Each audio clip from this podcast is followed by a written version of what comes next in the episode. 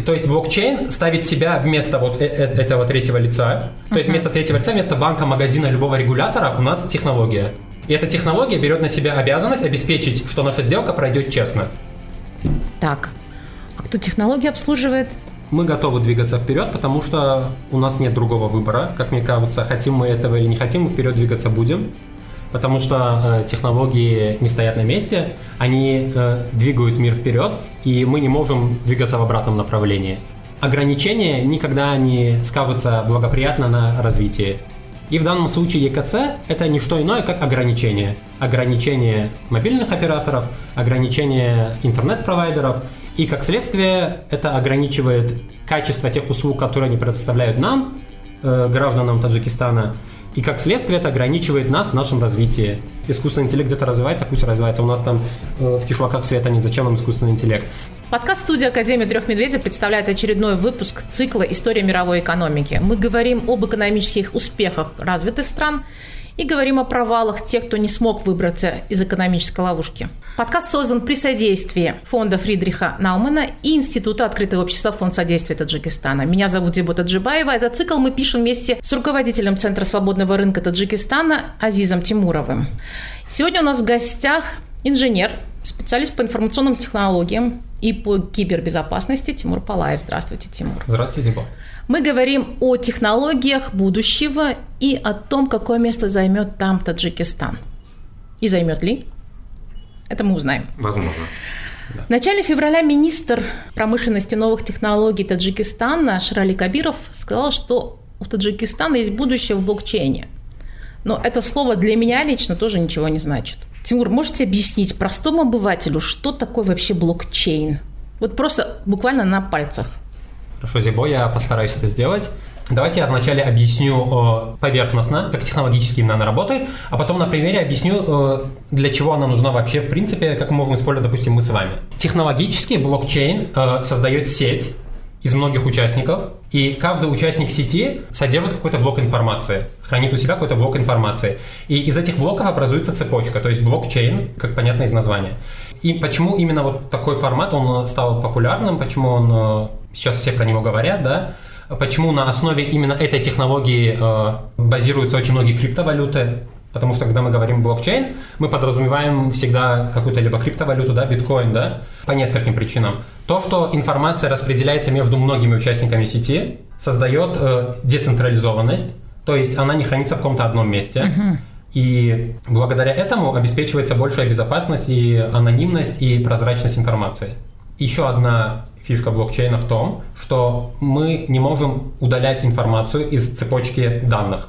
Мы можем только добавлять. Если, допустим, мы добавили информацию какую-то, да, и я говорю, я ошибся, я добавил неправильную информацию, я не могу вернуться и удалить то, что я добавил неправильно, я могу добавить новый блок и сказать, вот в том-то блоке я ошибся, вот я добавляю новую измененную информацию. Создается такая цепочка, в которой мы можем видеть абсолютно все. То есть, где информация была, где не было, как она изменилась, но ничего не удаляется. Именно поэтому обеспечивается прозрачность. А видят все участники этой цепочки? Да, все участники сети э, имеют э, возможность просмотреть все операции. Но если произошла какая-то транзакция, какая-то покупка, мы не видим, кто купил у кого. Мы видим, что э, там какой-то, там имя зашифровано, да, участник один что-то купил у участника два за вот такую-то сумму. Вот это мы видим, но кто у кого что именно купил, мы не видим. То есть это анонимность, потому что мы не видим, кто у кого что купил, но при этом прозрачность, потому что все могут видеть все транзакции. Так, а как это мы можем использовать ну, вот, с вами? Да, я вот сейчас постараюсь объяснить э, на примере, да, каким образом это может быть применимо. Смотрите, допустим, вы продаете телефон. Угу. Допустим, я хочу у вас его купить прямо сейчас. Вы даете мне свой телефон, я даю вам деньги, наша транзакция состоялась, все, сделка закрыта. Но между нами никого нет. То есть uh-huh. я дал вам деньги, вы дали мне телефон напрямую. Все, сделка закрыта. Но если, допустим, я буду в другом городе, ну или там в другом конце города, да, я говорю, вот Зиба, мне нужен ваш, я, мне ваш понравился телефон, я хочу его купить, вы говорите, да, я как раз его продаю. И вы говорите, мне там переведи там мне деньги на мой там кошелек электронный, допустим, там вы Алиф Моби используете или там Хумо какой-нибудь. Я вам перевожу деньги на ваш Алиф э, кошелек и потом получаю телефон. В этом случае между нами опять произошла сделка, вы получили деньги, но между нами был уже, было уже какое-то третье лицо. В данном случае Алиф, как э, регулятор, который э, взял на себя обязанность обеспечить, что э, я деньги отправил, а вы деньги получили. Все, да. понятно теперь. И очень часто практически везде, когда мы проводим какие-то финансовые операции, да, давайте я для примера взял именно финансовую сферу, потому что, как я уже сказал, блокчейн ассоциируется в основном с финансовой сферой, да, uh-huh. да, и очень часто между покупателями э, для торговли стоят третьи лица, такие как банки, такие как магазины. Uh-huh. Если, допустим, мы торгуем услугами, там, допустим, Airbnb может между нами стоять, да, который предоставляет там комнату, а я деньги, и вот через эту площадку мы торгуем. Там Uber, что угодно. Любое третье лицо стоит между нами и помогает нам совершать транзакции. Но тут может быть проблема с этим третьим лицом. Не все третьи лица могут быть честные. Некоторые могут свои э, проценты накладывать. Э, некоторые могут читать наши данные. Некоторые могут... Э, предоставлять наши данные. Предоставлять наши данные. Четвертому лицу. Да, да, например. Э, эти третьи лица могут быть взломаны, например если они их взломают, да, uh-huh. мы теряем наши данные какие-то. И так они могут подвергнуть коррупции. Очень много есть причин, из-за которых мы можем не доверять этим третьим лицам. Не конкретно, допустим, сейчас Алифу или Airbnb, но в целом. А технология блокчейн, она, э, ее философия состоит в том, чтобы убрать вот это третье лицо между нами. Там суть такова, чтобы создать э, ощущение торговли один на один, даже если мы с вами находимся очень далеко друг от друга. Так. Да. И то есть блокчейн ставит себя вместо вот э, этого третьего лица. То uh-huh. есть вместо третьего лица, вместо банка, магазина, любого регулятора у нас технология. И эта технология берет на себя обязанность обеспечить, что наша сделка пройдет честно. А кто технологии обслуживает? Технологии обслуживают э, те люди, которые находятся в сети. Как я вначале сказал, э, у каждого участника сети есть какой-то небольшой кусок данных, да? Uh-huh. И вот технологии обслуживают вот эти все участники сети. Сколько их может быть вообще всего? Их может быть много, до больше миллиона, больше нескольких. А миллионов. как туда попасть и стать участником этой сети? Мне а... интересно, что, что для этого нужно? Блокчейн это технология, как мы сказали, да? Да. Технолог... Ты, да. ты владеешь какой-то информацией, какими-то... Технологии могут применять э, разные компании, э, допустим, в разных целях. Э, допустим, э, какие-то компании хотят создать свою локальную блокчейн-сеть, да? Угу. Они у себя ее внутри внедряют, внутри своей компании, как-то ее разрабатывают. Ее внедрить достаточно сложно, она потому что развивается технология, да? И она сейчас на том этапе, когда ее можно внедрить, но это достаточно сложный процесс. Некоторые компании это делают, и, допустим, делают э, локальную блокчейн-сеть внутри своей организации, и там как-то пытаются между собой обмениваться. Есть э, глобальные блокчейн-сети, открытые, то есть куда может любой человек присоединиться для этого, но надо понимать, что блокчейн это просто технология. Сверху всегда должно быть что-то, что ее используют. Например, биткоин, да, мы возьмем. Uh-huh. Биткоин это криптовалюта, да, ну, то есть электронная валюта, да, которая э, базируется на блокчейне. То есть она в своей работе использует блокчейн. Если, допустим, вы хотите использовать блокчейн, вы должны выбрать любую технологию, которая зиждется на блокчейне, и, соответственно, ее использовать. Допустим, если это биткоин, вы должны там, например, открыть себе кошелек виртуальный, mm-hmm. на котором будут храниться, собственно, вот эти ваши биткоины, да, или любая другая криптовалюта, но мы называем биткоин, например, я называю биткоин сейчас, потому что э, он настолько популярен, что де-факто стал э, отображением всей криптовалюты вообще. Но мы должны понимать, что их много. Например, вы открыли себе кошелек, все, вам больше ничего не нужно. Вы уже автоматически участник сети, и вы уже автоматически храните у себя какой-то кусок информации тот или иной. А, а криптовалюту можно просто купить за живые деньги, настоящие, которые мы к ним привыкли? Есть, или... есть обменники, которые могут вам обменять криптовалюту на живые деньги, да. А наоборот, живые деньги на криптовалюту тоже как можно, инвестиции можно, в можно. будущее. Есть, есть, есть очень много бирж на данный момент, э, которые могут обменять э, ваши деньги, там доллар, евро, сомони, рубли, на какую-то криптовалюту, которую вы выберете. Можно. А заработать? Криптовалюту? Заработать криптовалюту тоже можно. Это уже мы уходим в другое немножко. Я думаю, что мы можем поговорить, вернуться к цифровым валютам чуть позже, под конец. К цифровым валютам, как их заработать? А, можно, и да. не только об этом. Угу. Я просто а, вот а, в пику хочу спросить, угу. а, не слишком ли мудро, а, особенно если сравниваем масштабы Таджикистана, масштабы развития угу. а, цифровых и информационных технологий? Угу. Ведь многие вещи, вот и справедливо спросят наши слушатели, что у нас элементарно не всегда есть свет, в некоторых регионах вообще uh-huh. воды нет. Много проблем в инфраструктуре, в сервисах и так далее. Uh-huh. А тут так Выше громко, крыши. да, А мы говорим такие, про такие эм, космические технологии, мне так кажется. Uh-huh. Прав ли министр, или он большой оптимист? Вообще, мне просто интересует, потому что я экономист, интересует, что это даст Таджикистану, возможно ли это реализовать сейчас, и можем ли мы на этом заработать, или фирмы, или государство. И кто это будет делать? Вот три, вот если вкратце ты можешь ответить на эти вопросы. Хорошо, э, я постараюсь. Э, министр, во-первых, он же сказал, что это в будущем. Будущее таджикской экономики в блокчейне. Да, как, мы говорим какое далекое да, будущее да, тогда будущем, уточняем, да. да. Далекое будущее мы не знаем, насколько оно далекое, близкое, но вот в перспективе, допустим, министру бы хотелось, чтобы блокчейн э, как-то помог таджикской экономике, да.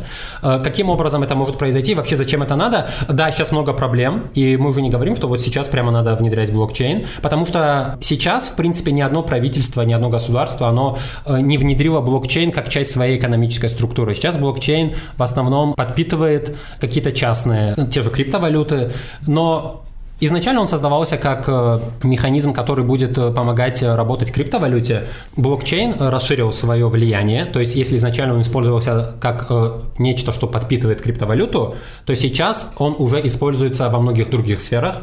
Допустим, э, в бухгалтерии, э, в финансовом аудите, во множестве сфер, в образовании, в обеспечении безопасности и так далее, и так далее. То есть эту технологию можно использовать по-разному. Если министр хочет использовать ее для того, чтобы каким-то образом улучшить таджикскую экономику, это здорово, потому что блокчейн, как я уже сказал, э, обеспечивает множество разных преимуществ. Во-первых, прозрачность и анонимность. То есть, если мы имеем в виду, что будет прозрачность всех транзакций, всех операций и так далее, то это благоприятным образом скажется на том, что люди, например, не смогут проводить какие-то финансовые махинации, потому что все будет прозрачно. Мы можем видеть, ага, а вот тут какие-то суммы ушли куда-то не туда, и сразу будет ясно, кто что на, на что потратил. Думаю, правительство интересует в первую очередь э, новые источники дохода. Блокчейн сможет э, создать определенные рабочую силу, рабочие места а, или новый источник дохода, даже через uh-huh. налоги для uh-huh. самого бизнеса или uh-huh. непосредственно для самого бюджета государственного. Uh-huh. И, и кадры у нас на это есть? Кто да, будет это кто, все поддерживать? Хорошо, кто это будет а, делать, да. Прежде чем я отвечу на ваши вопросы, я хотел бы быстренько добавить к тому, что какую пользу еще может принести блокчейн, помимо того, что это прозрачность, анонимность, безопасность. Помимо этого, он еще снизит затраты на обслуживание, потому что, допустим, обслуживание каких-то центральных сетей, да, которые сейчас у нас есть, они обходятся дороже. И, допустим, если происходят какие-то ошибки в блокчейне, они решаются легче и быстрее, потому что, допустим, э, если у нас информация распределена по многим нодам, по многим местам, местам да, проблема легче изолируется. Мы видим, окей, здесь проблема, если произошла проблема с одной нодой, это не повлияет на другие э, ноды. Проблема в одном месте или даже в нескольких не остановит. И отвечая на ваш вопрос, э, во-первых, кто будет этим заниматься, если у нас специалисты для этого, мы должны понимать, что мы живем сейчас уже в 2021 году, и почти все профессии требуют постоянного обучения, постоянной мобилизации каких-то ресурсов. Мы не можем там, допустим, выучить что-то одно и до конца нашей карьеры рабочей э, на вот этих одних знаниях продвигаться. Каждый год что-то новое появляется, каждые несколько месяцев появляется что-то новое, каждая сфера развивается постоянно. И для того, чтобы находиться на плаву, чтобы оставаться актуальными, чтобы не устареть в нашей профессии, мы должны постоянно обучаться. А к IT это относится особо, потому что сфера очень быстро развивается, да. Если мы возьмем языки программирования, да, то то, что было актуально пару лет назад, сегодня уже безнадежно устарело, и люди изучают что-то новое, и то есть люди уже привыкли к обучению. И блокчейн это то же самое, это технология, которую нужно изучить и нужно имплементировать. Э, на изучение этой технологии не уйдет много времени, там буквально, мне кажется, предположительно, пару месяцев будет достаточно, чтобы обучить э, каких-то готовых специалистов, и чтобы они могли уже попробовать, по крайней мере, научившись на каких-то сторонних кейсах, внедрить какую-то технологию на основе блокчейна и попробовать что-то сделать. Поэтому специалистов, наверное, у нас сейчас нет, но это проблема решаемая, ничего сложного в этом не вижу. Так, а теперь, а кто должен обучать? На чьи деньги, по крайней мере, тогда? Ну, если, Государство? Если министр хочет, чтобы таджикская экономика зиждилась на технологиях блокчейна, наверное, на государственной, да. Хорошо. А как на этом зарабатывать? Меня интересуют деньги. То есть можно ли на этой технологии зарабатывать деньги, причем немалые? Да, конечно, э, безусловно, можно. Э, там несколько способов на самом mm-hmm. деле. Давайте я приведу пример. Например, э, вот как мы говорим, нам нужна какая-то сеть, мы хотим использовать блокчейн. Допустим, у меня есть организация, и я занимаюсь финансами, я хочу вот, чтобы мои финансы были прозрачнее и безопаснее, перевести вот всю свою структуру на блокчейн. Uh-huh. Но, допустим, я сам этого сделать не могу.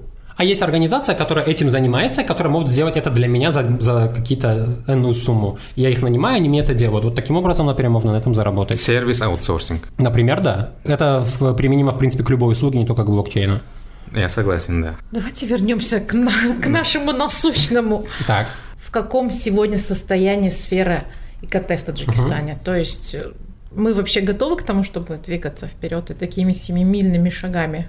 Как нам пророчит. Угу. Сфера ИКТ в Таджикистане – это достаточно больной вопрос. Мы готовы двигаться вперед, потому что у нас нет другого выбора. Как мне кажется, хотим мы этого или не хотим, мы вперед двигаться будем, потому что э, технологии не стоят на месте, они э, двигают мир вперед, и мы не можем двигаться в обратном направлении мы вынуждены двигаться вместе с этим миром, вместе с этими технологиями, и на месте в любом случае мы не останемся. Все зависит от того, насколько быстро мы будем идти вместе со всеми. И вот насколько быстро позволяет наша сфера сегодняшняя, сегодняшнее угу. состояние именно угу. сферы. Просто опыт показывает, э, я перебью вас, угу. что э, иногда мы ставим палки колеса сами саму, себе, сами себе э, и такое ощущение, да. что да. Никого это не колышет. Да, Азиз э, опередил меня немножко. Палки в колеса это хорошо сказано, да. Э, мне кажется, что если, допустим, некоторые моменты, доп, связанные, например, э, с внедрением э, единого коммутационного центра у нас в стране и являются теми самыми палками в колеса, о которых мы говорим. Для того, чтобы обеспечить развитие какой-либо сферы, в данном э, случае мы говорим про сферу IT да, в нашей стране, ограничения никогда не скажутся благоприятно на развитие. И в данном случае ЕКЦ – это не что иное, как ограничение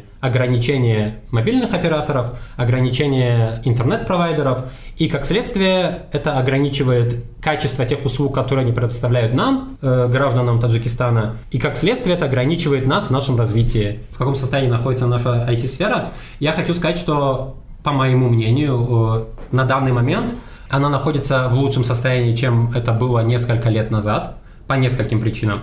Э, во-первых, у нас э, появляются, и это не может не радовать, новые организации, новые компании, которые в своей основе базируются на технологическом прогрессе. Таких компаний несколько. Э, например, давайте возьмем Алиф или Хумо то есть финансовые организации, банки, которые... Вы их большой поклонник. Я нет, э, но... По сути, они локомотивы вот этих технологий но в Таджикистане. это самый яркий банки. пример, да, uh-huh. и там, не упомянуть его было бы нечестно по отношению к ним и по отношению к IT-рынку.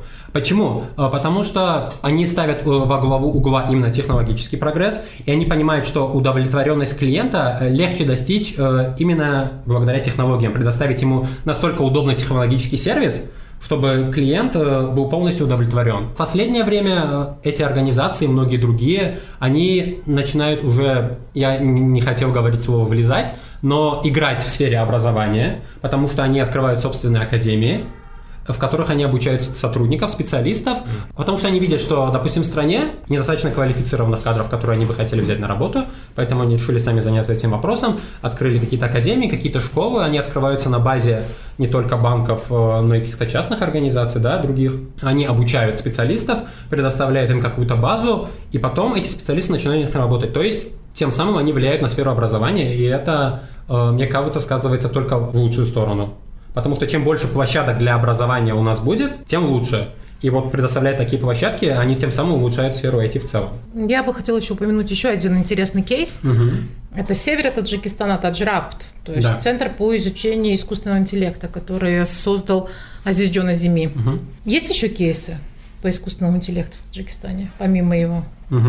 Давайте я начну немножко издалека, хорошо? Что такое искусственный интеллект? Нет, нет, нет, нет не, настолько. А, мы должны понимать, что вот когда министр многоуважаемый упомянул блокчейн, блокчейн, несомненно, технология, которая а, в будущем принесет э, большую пользу. Но технология, которая в будущем принесет не просто большую пользу, но в корне изменит наше представление о каких-то базовых вещах, это технология искусственного интеллекта. И развивать ее очень правильное решение. И то, что у нас появилось, по крайней мере, вот насколько мы знаем, пока одна такая компания, да, которая делает на этом акцент, которая планирует сделать Таджикистан главной страной по искусственному интеллекту в Центральной Азии, это очень похвально и очень правильно. И мне кажется, это нужно всячески поддерживать. Насколько мне известно, к сожалению, сейчас э, у нас больше нет таких кейсов, подобных Таджрапту, примеров подобных Таджрапту, да. Насколько, опять же, мне известно, у нас наши крупные технологичные компании таджикские не внедряют э, какие-то алгоритмы искусственного интеллекта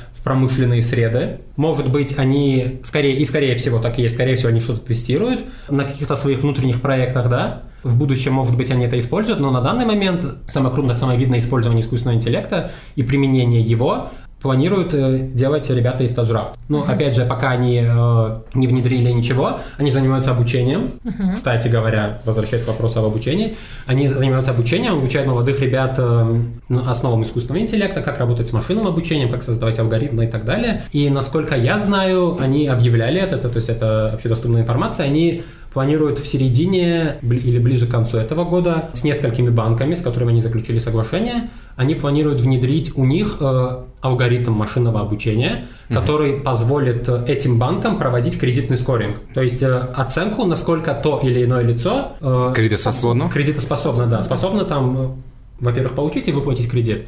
То есть сейчас это делается вручную, то есть специалист получает заявку, просматривает, анализирует какую-то информацию и выдает уже на основе своего анализа какую-то оценку. Во многих технологичных э, банках э, в России, допустим, да, это, эту всю работу уже давно э, возложили на искусственный интеллект. Специальные алгоритмы выполняют эту работу, и они в этом намного лучше, чем люди. Они не допускают некоторых ошибок. Они могут учесть намного больше факторов, чем mm-hmm. люди. И никакой предвзятости. И никакой предвзятости, да. Если мы вспомним некоторые наши таджикские банки, которые из-за этой предвзятости сейчас э, сгорели до дотла. Да. да, и до сих пор э, горят. Есть ли запрос со стороны бизнеса, общества или государства на вот эти угу. вещи? Если это есть, это значит, они готовы поддерживать это и не препятствуют этому. Хорошо, а, запрос, э, как мне кажется, безусловно, есть. Почему? Потому что, как мы уже не рассказали, наверное, еще не расскажем, да. Э, технологии постоянно развиваются, постоянно предлагают что-то новое. Постоянно а, они предлагают какие-то новые способы, как что-то облегчить, как какие-то процессы улучшить, как какие-то процессы модернизировать, как что-то удешевить какие-то процессы производства, например, mm-hmm. да, и, естественно, это создает э, некий э, спрос на эти самые технологии. Допустим, если есть бизнес, который производит, э, возьмем для примера просто воду, да, mm. и появляется какая-то новая технология, с помощью которой они смогут производить воду дешевле, быстрее там, и экологичнее. Mm. Ну, Без есть, холестерина. Да. Неужели они на это не откликнутся, неужели они это не используют? Они могут этого не использовать до поры до времени, но когда все их конкуренты на это перейдут, когда все их конкуренты получат от этого выгоду, угу. они тоже будут вынуждены перейти. Понимаете? То есть технологии сейчас э, не спрашивают у бизнеса, как им развиваться. Они развиваются, и бизнес, видя, что есть новые какие-то методы, которые можно внедрить и тем самым улучшить свой бизнес, они это делают. И это правильно. То есть это постоянное развитие. И когда мы говорим о том, что вот, допустим, рын- рынка искусственного интеллекта в Таджикистане нет, угу. да, его на самом деле нет. И на самом деле, допустим, вот если бы Таджрапта не было, да, сейчас в Таджикистане, эта компания просто вот, представим ситуацию, вытащили ее и все, и нет ее. В принципе, э, этой компании могло бы у нас не появиться еще лет 10, и никто бы и не моргнул глазом. Ну нет и нет. Э, там искусственный интеллект где-то развивается, пусть развивается. У нас там э, в кишлаках света нет, зачем нам искусственный интеллект? Но то, что за этой технологией стоит будущее, это несомненно, потому что, как вы сказали, вот промышленная революция в Англии, да, mm. произошла какая-то изобретение парового котла, mm. двинуло все вперед. То, что сейчас происходит в сфере искусственного интеллекта, тоже двинет все вперед. И если мы к тому моменту, когда это движение произойдет, когда этот толчок произойдет, мы будем к этому тем или иным образом готовы, это будет очень классно. Потому что во многих странах, вот когда мы говорим искусственный интеллект, да, допустим, у многих есть э, мнение, что это что какое-то далекое будущее, это какие-то фантастические фильмы, какие-то э, научно-популярные книги, и якобы сейчас этого нет. На самом деле не так. Э, очень многие алгоритмы, которые работают в сфере искусственного интеллекта, которые внедряются с технологиями искусственного интеллекта, работают в настоящий момент.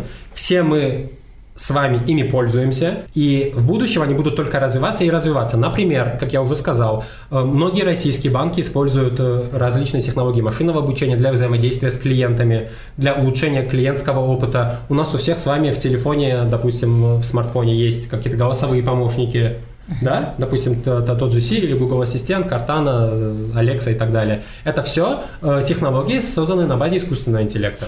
Да и все, что нам подтягивает Facebook, да. отображая все, в нашей ленте, все, это нам, тоже уже все, искусственный что нам подтягивает Facebook, да, отображая в ленте, все правильно, это искусственный интеллект, это все подстроено под вас. Вы видите то, что хотите видеть вы.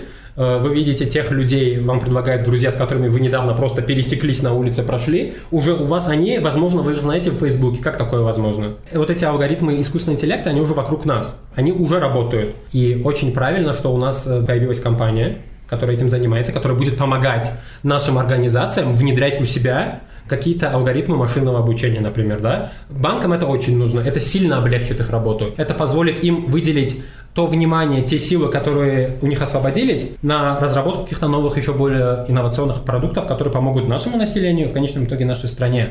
Это важный момент, это нужно внедрять. Мне кажется, с внедрением этого выиграем мы все. Так, Тимур, один да. момент. Я думаю, да. что не всем сразу поймут, что такое машинное обучение. Ой, хорошо. Да, мы просто столько раз употребили этот термин, но при этом я думаю, что слушатели наши, они все еще пока угу. могут понять, с искусственным интеллектом мы более-менее определились, мы на пальцах объяснили, что это такое и как это уже в нашей жизни присутствует.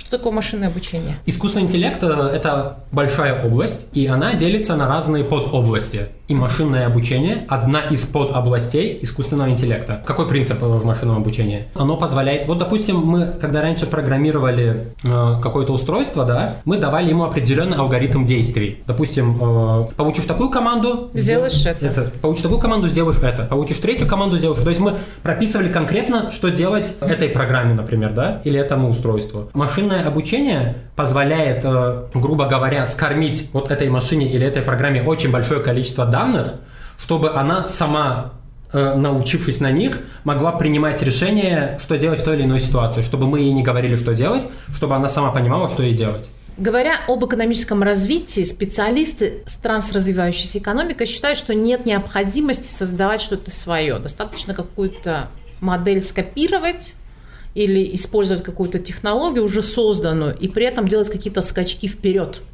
Как угу. это было, например, со странами Персидского залива или тот же Китай. А мы можем это использовать? Да, мы можем это использовать, и мне кажется, мы должны это использовать, потому что, допустим, на данный момент у нас не очень сильная база, которая поможет нам создать что-то новое, инновационное, прорывное. Да. И поэтому такой опыт, э, и как вы уже упомянули, страны Персидского залива, Китая и некоторые другие, они успешно его использовали, они успешно его имплементировали, он уже принес плоды. И мне кажется, мы можем такой опыт перенять, такой опыт использовать, и мне кажется, это очень благополучно сказывается на нашей экономике, но тут есть один момент, который мне лично не очень понятен, и я надеюсь, э, допустим, Азиз сможет его прояснить как специалист по экономике. Мы имеем опыты, допустим, разных стран, да? У разных стран есть свои кейсы, свои успешные примеры, свои успешные модели развития. Но мы не каждую модель сможем примерить на себя, потому что у каждой страны своя специфика. У каждой страны, э, у каждого народа какой-то свой, э, свой склад ума. Ментальность какая-то, традиции. Да, все правильно, да. да. И не каждая модель, допустим, которая нам может подходить по каким-то промышленным параметрам, не сможет подойти, допустим, по традиционным или ментальным. Понимаете? Uh-huh. И вот в связи с, этим у меня возникает вопрос, модель какой страны нам лучше всего перенять, чтобы это э, принесло плоды нашей, нашей экономике, нашему развитию? Хороший вопрос. А, но то, что ты сейчас сказал, ты, наверное, имел в виду больше институты, потому что есть здесь два понятия. Да. А, мы можем а, импортировать э, институты, которые могут не прижиться, и опыт показывает, что так и происходит. То есть, смотрите, если мы закроем глаза на институты и подумаем, что в ближайшее время будет улучшение, а угу. улучшение будет, просто долго, не так быстро, как соседи, то мы можем просто воспользоваться обыкновенными, как, наверное, Китай делал. Он, по сути, он тоже менял свои институты, он давал гарантии бизнесу, он давал возможность зарабатывать. И внешним игрокам, и своим э, собственным гражданам что и выиграл. Поэтому э, нужно просто подумать, откуда найти деньги, если мы не хотим менять институты, чисто чтобы копировать технологии и вот технически быть в прорыве. Но, опять же, возвращаясь, для этого нужны люди, которые это будут делать. Люди с свободным мышлением, с свободным мозгом, креативным творчеством, которое создает определенную атмосферу. Это не только экономика, но и свобода, другие вещи, культура. Это очень целый скоп вопросов. Азиз, но тем не менее, Я смотри. понимаю, это сложно. Да, я понимаю, это сложно, но... Но есть один, я перебью вас. Есть один идеальный момент, который, а, идеальный кейс, который, наверное, ближе к Таджикистану белорусский кейс. Uh-huh. Если позволите, я просто скажу, мне нравится эта страна, э, очень похожа с Таджикистаном по уровню, э, ну, они чуть выше, потому что у них промышленность более развитая, но там э, с точки зрения эффективности экономики, ручного вмешательства и долгой потребности к переменам существует. То есть мы похожи. Это постсоветская страна, хотя ближе к в Европе. Что у них произошло? Есть традиционная экономика, которая руководит вручную, например, президент Белоруссии, в буквальном смысле, он просто mm-hmm. отчитывает ругает и говорит, делай это, выращивай это или там что-то другое. А есть другой э, сфера, которая развивалась самостоятельно до какого-то периода времени, независимо. Это рынок IT-услуг, софта и то, что мы сейчас видим, что они востребованы, и белорусские IT-специалисты э, востребованы во всем мире, у них хороший уже имидж.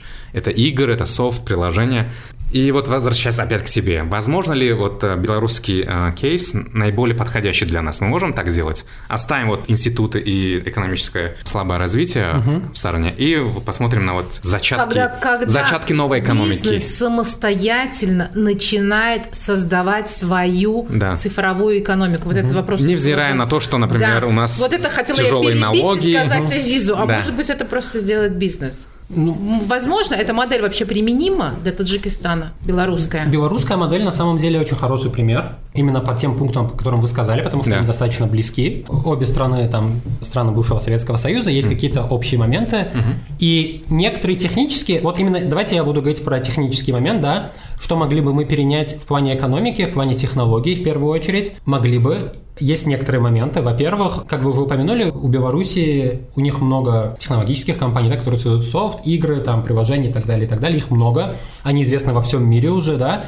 И благодаря чему это произошло? Почему вот такой, э, вот это белорусское технологическое чудо называющее? Почему вот у них такой бум технологий вот вдруг в стране? Во-первых, там несколько причин. Э, сильная математическая школа, выпускники университетов востребованы во многих странах, то есть там специалисты уже выходят сильные. Но помимо этого правительство в Беларуси пошло навстречу IT-компаниям. Каким образом? Они создали некую сущность, она называется, я не помню точно, как она их называется, по-моему, технопарк. Э, это не, это не сущность. Ну, то есть, как, ну, как вот это назвать? Некая организация. Создали технопарк. Ну, просто технопарк. Да, они физически сидят вместе. Да. Нет. Да, они, но они, ну, это ну, такие вот, да, они, они входят, как ассоциация, да, что ли. Да, некая ассоциация, да. В общем, они входят в белорусские IT-компании. Если они попадают в технопарк, они получают очень сильные налоговые льготы. То есть облагаются налогами намного меньше, чем другие организации, не входящие в технопарк. Намного меньше. И вот это, эти деньги, которые они экономят на, на вот налогах, они тратят на развитие, на зарплату сотрудникам, на изучение новых технологий, на какие-то инновации. Понимаете? И правительство, создав этот технопарк и ослабив налоги, она подтолкнула компании внутри страны, IT-компании, во-первых, конкуренции еще большей, чтобы попасть в технопарк, чтобы лучше развиваться, чтобы больше развиваться. И во-вторых, когда они попадают в технопарк, они получают налоговые льготы и тратят их на развитие. В итоге что получается? Получается лучший продукт у этих организаций. Этот продукт, он известен во всем мире уже. Есть заказы, которые несут... Есть заказы, есть да. заказы, которые несут деньги в казну правительства и так далее, да.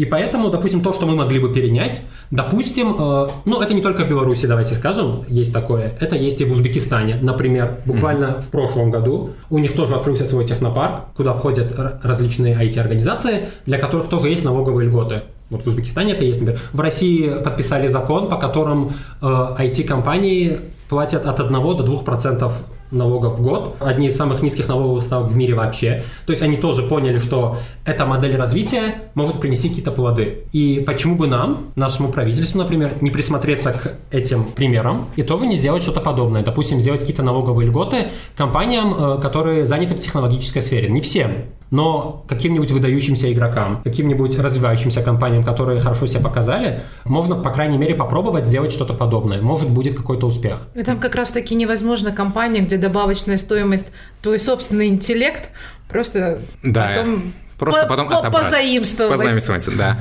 И да, э, я считаю, что, возможно, это будет одно из отдушин, когда э, нет необходимости э, в капитальном вложении, активах, зданий, которые можно просто отобрать, если бизнес успешен. Из-за этого многие местные и внешние игроки не заходят сюда. А как можно отобрать твой бизнес, когда все у тебя в голове? Ну, если только по башке ударить. И потом, в чем еще преимущество вот перенимания именно вот этого момента, да? Государству не нужно ничего строить. Не нужно вкладывать там какие-то бешеные, бешеные деньги. деньги. Имеешь в виду в инфраструктуру да, строить? Да, да, да, да. То есть не нужно ничего строить, ничего вкладывать, то есть каких-то э, денег вливать куда-то, понимаете?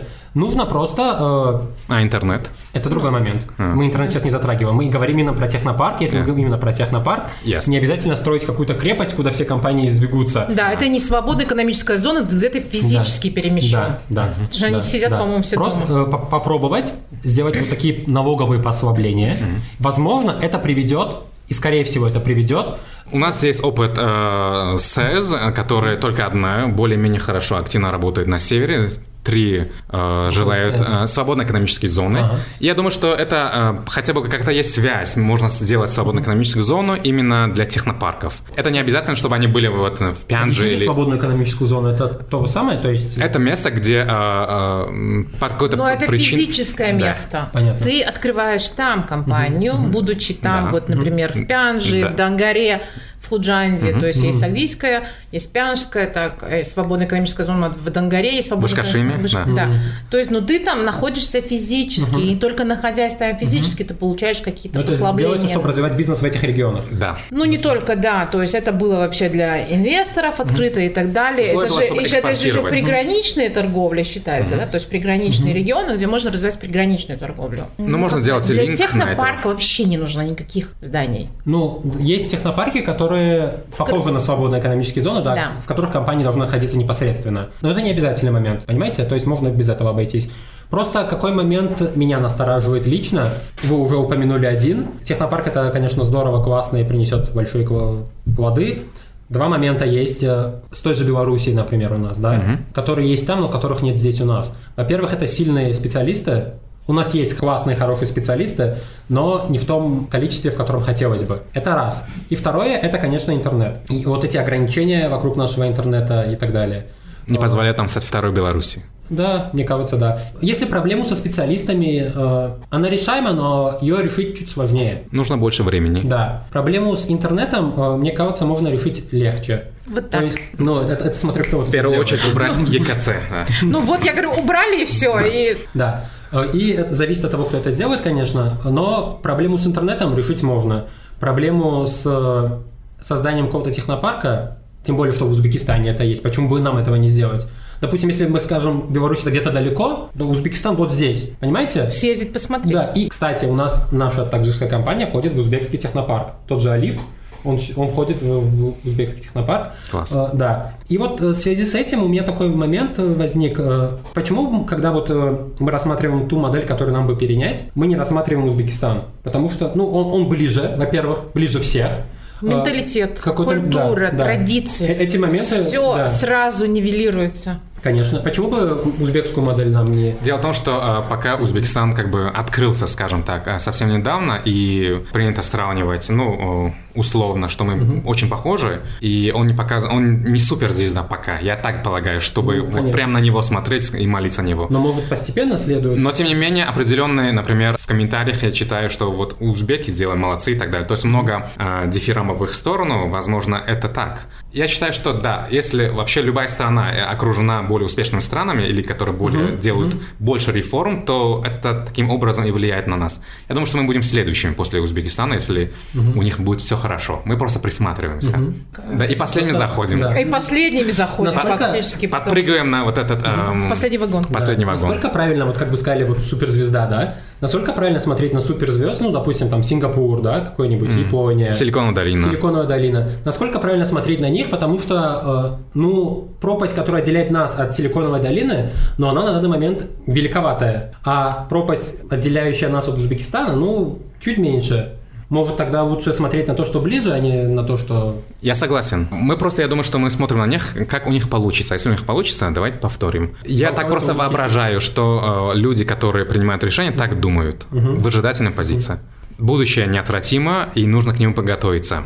Ты как инженер, как человек-технарий, который смотрит mm-hmm. на будущее. Что посоветуешь? Первый вопрос. А, чему мы должны учиться или учить наших детей, например, будущее поколение? Назови хотя бы пять возможных скиллов или навыков, которые потребуются точно сейчас или в будущем. Хорошо. Постараюсь ответить быстро. Да. Как мы уже сказали, как вы уже сказали, э, технологии развиваются, да, и буквально через несколько лет, через 5-10, те технологии, которые очень сильно развиваются, они заменят очень многие профессии. Ключевой фактор тут будет такой, э, я не назову вам 5 скиллов, я назову один. Есть устаревшее представление о том, что мы закончили университет, получили диплом и до конца жизни работаем вот на этой работе. Я получил диплом юриста, до конца жизни я юрист. Ну вот, понимаете, да, вот это советское представление. В будущем э, такой подход кардинально изменится, потому что с развитием технологий каждые 5, 10, 15 лет все большее количество профессий будет уходить, пропадать. Людей на этих профессиях будут заменять технологии, роботы, алгоритмы и так далее. Поэтому ключевым фактором будет способность переобучаться. И если мы говорим о том, чему учить, ну, что интересно ребенку, но э, главное, я не знаю, развить способность к обучению, к быстрому обучению, к самообучению. Отлично. Второй вопрос. А можем ли конкурировать э, с роботами и искусственным интеллектом? В каких сферах? Отличный вопрос. Я не знаю. В каких сферах лучше не конкурировать, и он будет э, лучше нас? Что Мне... должен заниматься, делать человек будущего? Мне кажется, что должен знать? пройдет очень много времени, когда роботы и искусственный интеллект будут лучше нас во всех сферах. Но это очень далекое будущее. Да? Почему? Я не думаю, что это очень далекое будущее. Ну, Уже в шахматах выигрывает. В шахматах, да. В, допустим, в распознавании образов, да. То есть все вот эти камеры, которые используются, используется, да, допустим, развитых в США, там, в России, там распознает уже алгоритм вот, вот преступников, например, да, то есть уже какие-то вещи он делает лучше, чем человек, но некоторые там вещи, допустим, остаются за нами. Когда мы говорим конкретно про профессии какие-то, да, ну, допустим, профессия кассира, она скоро совсем уже исчезнет, уже во многих странах есть магазины, где без кассиров ты просто сам продукты пробиваешь, оплачиваешь и уходишь, да. Со временем э, профессия кассира уйдет. Со временем уйдет профессия водителя, например, потому что уже сейчас мы видим, что автономные машины есть, которые ездят сами без водителей. В будущем, э, когда это будет повсеместно, это будет повсеместно, э, профессия водителя тоже уйдет. Вот. Но есть профессии, которые, допустим, словно заменить, и, например, профессия археолога, ну, к примеру. Во-первых... Сантехник. Ну или сантехник, да, археолога, потому что там нужна словная система распознавания образов, да, вот. Э, и это достаточно дорого, чтобы заменить, и невыгодно, потому что археологи не приносят такие, такое большое количество денег, чтобы менять ее, его на дорогостоящую машину, на дорогостоящий алгоритм. Вот.